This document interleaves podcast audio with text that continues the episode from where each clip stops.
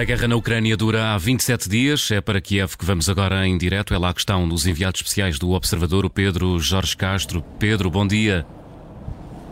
Bom dia, bom dia, João. Bom dia, Pedro. Aí na Ucrânia já são quase 10 da manhã. Já se nota, Pedro, o fim do recolher obrigatório? Eh, nota-se, nota-se, mas sempre muito longe do que, do que seria o movimento habitual de, de, de, de uma capital como Kiev se não estivesse em guerra. Ou seja, eh, há pessoas a circular, mas muito poucas mesmo. Estou aqui numa, numa rua que neste momento tem dois carros a passar, por exemplo. Eh, vão-se ouvir alguns carros, mas é um movimento de facto muito reduzido. Eu vejo mais, vi, vi, mais militares na rua até este momento do que propriamente civis ou pessoas com, uh, sem uniforme, o que, o que diz bem daquilo que, que, que podemos, podemos ver nesta cidade.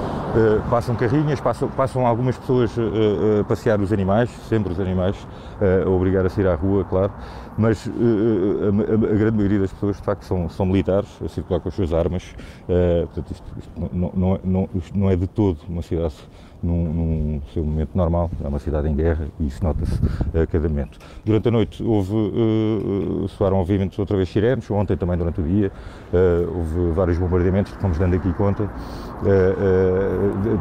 Tenho indicação já de que houve, que houve alguns edifícios bombardeados, não muito longe do, do centro de Kiev, não, eh, para já sem, sem, sem ter conhecimento de, de, vítimas mortais, mas eh, como o dia ainda está a começar, eh, pode, pode haver ainda novas informações a aparecer a qualquer momento e, aliás, pode, pode, pode entretanto haver, pode a situação mudar e intensificarem-se bombardeamentos. Houve-se tiros ao longe também, aqui e ali, de artilharia, portanto, continua aqui grande tensão à volta da, da, cidade. Isso ficou, ficou aqui bem descrito.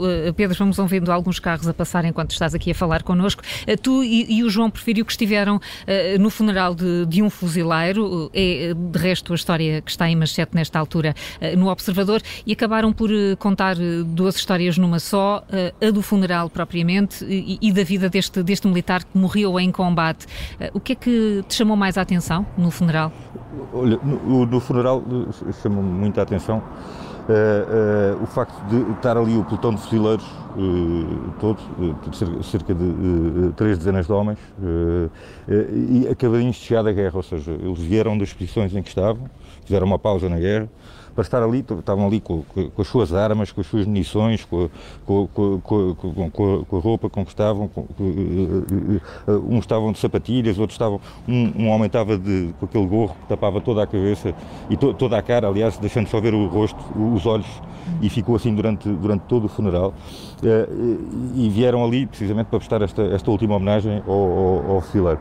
Não o conheciam assim há tanto tempo, apesar de ser, apesar de ser um fuzileiro que tinha servido já em 2014 uh, uh, na, na, na, Crimeia, com, com, este grupo, eles conheciam há muito pouco tempo, mas mesmo assim uh, foi a primeira, a primeira vítima que tiveram no, no pelotão, a primeira vítima mortal, num combate aqui perto, perto de Kiev.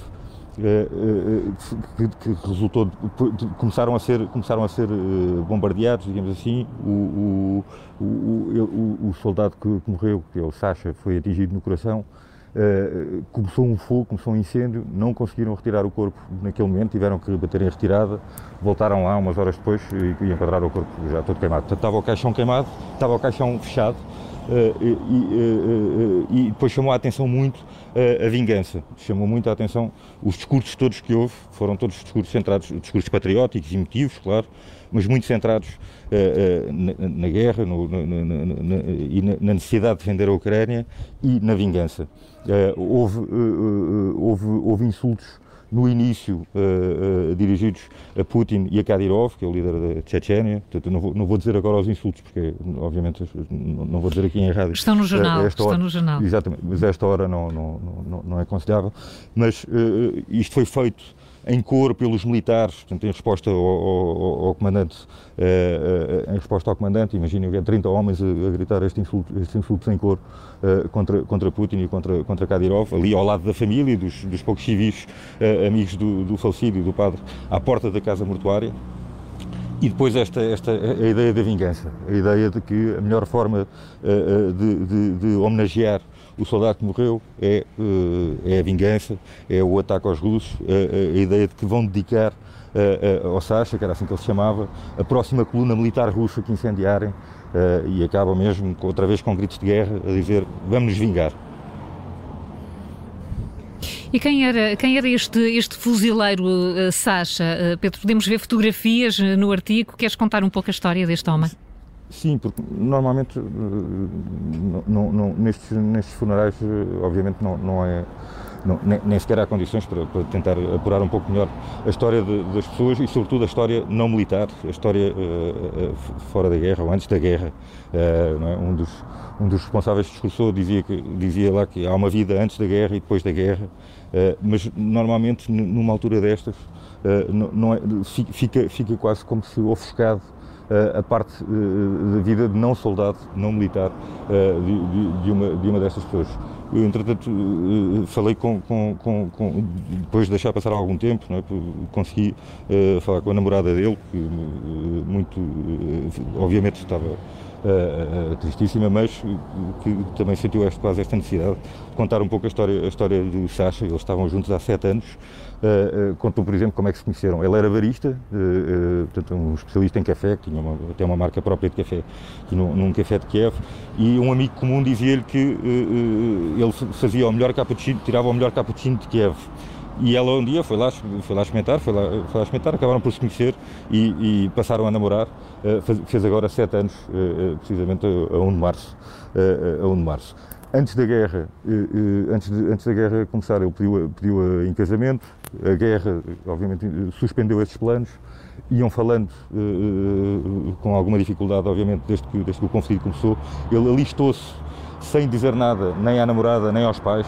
Portanto, foi em segredo, só souberam depois dele já lá estar, o que é, o que é, o que é, o que é terrível. Portanto, obviamente, nem sequer houve uma despedida, nem sequer houve um, um, um último abraço. Uh, e, o, o, quatro dias antes dele morrer, teve uma chamada com a namorada em que ela, ele encontrou-a a chorar, portanto ela estava, estava uh, uh, bastante triste e ele tentou confortá-la e consolá-la e disse-lhe, combinaram, não é? Olha, ainda não nos casámos, mas a partir deste momento vamos passar a chamar uh, marido e mulher e depois, quando, quando, quando a guerra acabar, formalizamos e fazemos o casamento. Pronto, e obviamente isso agora já não vai acontecer, não é? Mas estamos aqui, mas estamos a falar de um, de um, pronto, de um homem de 32 anos também tinha outra, por exemplo, outra grande, eh, tinha uma grande missão que era salvar animais, eh, salvava animais abandonados que encontrava, que encontrava na rua. Uh, uh, tinha, tinha ele próprio, portanto, uma gata e um cão que, que, que salvou, que recolheu, que recolheu das ruas. Tinha um hobby grande por pintar miniaturas. Hum. Uh, comprava as suas tintas e as suas figuras para, para, para as pintar. Uh, e tinha ainda uma grande paixão pelo ciclismo, tinha a ambição de, de, de concorrer a uma competição que é o Ironman, que é uma, um, triatlo, de facto, uh, feito em condições muito duras. Portanto, um Ironman que pintava miniaturas. Uh, isto ajuda aqui a traçar um bocadinho o retrato do Sacha. Vidas desfeitas nesta guerra, Pedro, onde estão envolvidos sobretudo homens, mas também há mulheres, e tu encontraste uma história curiosa de uma generala. Que general é esta? Sim, olha, eu Alexandra é, é, é, uma mulher que antes da guerra começar, ela dirigia aqui na Ucrânia uma, uma portanto, a representação nacional da Ucrânia no, nos Invictos, que são jogos patrocinados pelo, pelo, pelo Príncipe Carlos, desculpa, pelo, pelo Príncipe Harry, para veteranos de, de, guerra e que assim que no dia em que a guerra começou, ela foi-se oferecer para, é uma mulher de 38 anos, solteira e sem filhos, foi-se oferecer uh, aos, às Forças de Defesa Territorial a dizer que queria ajudar e queria combater. Não, não tiveram grande confiança nas capacidades dela de, de combate, mas ela insistiu, olha, pronto, eu percebo que não, não, não, quero, não me queiram uh, dar uma arma, mas eu sou uma gestora e se quiserem que eu faça alguma coisa, eu consigo que, que ela apareça feita, tenho, tenho essas capacidades.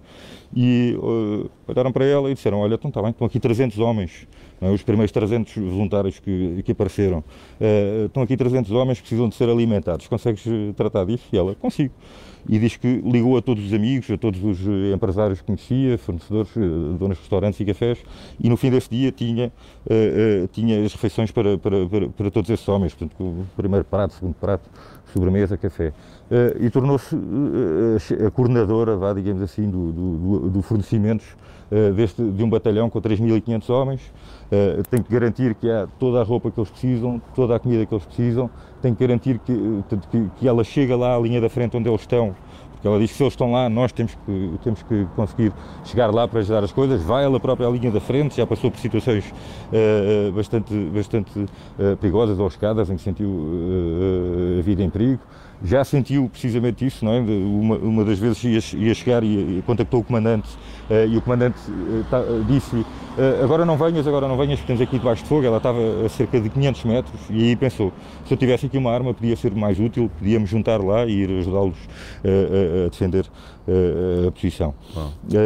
pronto, esta, esta, esta Oxana era uma civil, não é? Há, há, três semanas e meia antes, de, antes disto começar uhum. e agora já, já reconhece perfeitamente o som de um, de um míssil, de um grado, já, já, já, sabe quando é que é um míssil lançado pelos ucranianos, já sabe quando é que é um míssil uh, lançado pelos inimigos hum. uh, e, e, e, pronto. E é, Soldado é à força, não é? Como a maioria dos habitantes uh, da Ucrânia.